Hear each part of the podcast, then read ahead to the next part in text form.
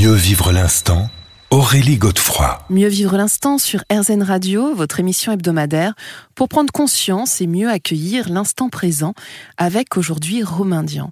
Alors Romain Dian, vous nous avez expliqué à travers les différentes cérémonies, les différents rites que vous avez expérimenté justement, euh, les prises de conscience que vous avez vécues, euh, se lâcher prise aussi. On a le sentiment, en lisant votre, votre récit, qu'il y a aussi des, lieux qui peuvent être euh, aidants, qui sont plus porteurs d'énergie et de conscience que d'autres. Et je pense notamment à Alto Pariso. Je ne sais pas si je le prononce bien, mais visiblement, c'est un endroit qui vous, vous a beaucoup euh, parlé et qui vous a aidé. Alors oui, c'est un endroit magnifique, un endroit... Dites-nous où il est. C'est au Brésil, à 3 heures de Brasilia, dans une forme de pas de jungle, mais de savane. Euh, c'est très sauvage. Euh, et c'est un endroit euh, légèrement en altitude où il fait donc assez sec et, où l'on trouve 400 cascades d'eau, des cascades qui peuvent être des petites cascades toutes mignonnes, comme des cascades beaucoup plus grandes qui peuvent être très spectaculaires. et cet endroit est placé, donc Alto Paraíso et ses environs, sur une, euh, un plateau de cristal qui est donc incrusté dans la roche et dont on dit qu'il a donc des énergies très fortes et qu'il y a un sentiment tout de suite quand on arrive là-bas euh, très particulier euh, qui voilà nous fait un petit peu changer de paradigme de voilà vous êtes dans une nouvelle une, autre, une, autre, vibration peut-être une autre vibration une autre manière euh, un autre rapport au temps un autre rapport à l'espace et du coup un autre rapport à vous-même et aux autres. Et donc euh, c'est très intéressant. Et quand moi évidemment j'entends parler de ce lieu après avoir passé euh, près de deux mois en Amazonie donc plusieurs personnes ce lieu revient souvent donc dans les conversations. Donc j'ai évidemment euh, une attirance. Je précise que Alto Paraíso en portugais, en brésilien, signifie euh, euh, High Paradise, qui veut dire haut paradis. Ah oui, c'est pas anodin. C'est évidemment quand vous êtes dans une telle recherche, voilà, vous n'avez qu'une seule envie, c'est de découvrir cet endroit. Mmh. Et qu'est-ce que vous y qu'est-ce que vous y avez trouvé vous?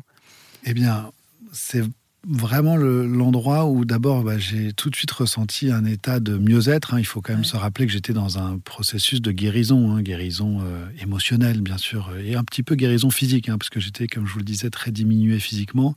Et donc euh, l'Amazonie, autant c'était quand même très intense, assez hostile, parce qu'on est quand même dans la forêt amazonienne, et puis il y avait tous ces traitements chamaniques, donc c'était quand même assez éprouvant. Quand j'arrive à Alto Paraíso, c'est la douceur, c'est c'est la beauté, c'est l'émerveillement.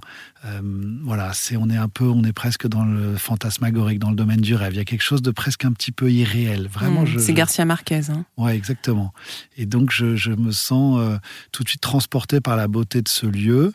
Euh, et je découvre, voilà, donc là, je rentre plus en profondeur dans les pratiques que sont euh, la méditation, euh, le yoga, mais c'est aussi là où je vais donc rencontrer ce maître spirituel qui sera donc dans les années qui suivront mon maître, un guide très important et dont je vais suivre les enseignements, et qui est un maître que je suivrai également en Inde, puisqu'il a un ashram dans le nord de l'Inde, qui appartient à une lignée de maîtres de Rishikesh, d'un ashram de Rishikesh au nord de l'Inde.